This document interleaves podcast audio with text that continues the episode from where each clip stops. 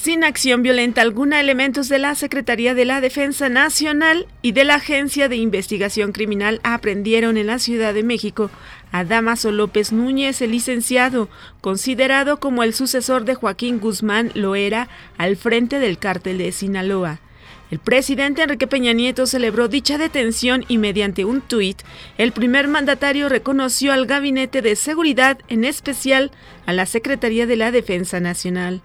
El tercer video donde aparece la diputada local Eva Cadena recibiendo un millón de pesos será incorporado a la carpeta de investigación que realiza la Fiscalía para Delitos Electorales de la PGR. La ex primera dama de Estados Unidos, Hillary Clinton, culpó al director del Buró Federal de Investigaciones, James Comey, y a los piratas cibernéticos de Rusia por su derrota en las elecciones del 8 de noviembre ante Donald Trump. Les saluda Amelia Villalobos Ambrís.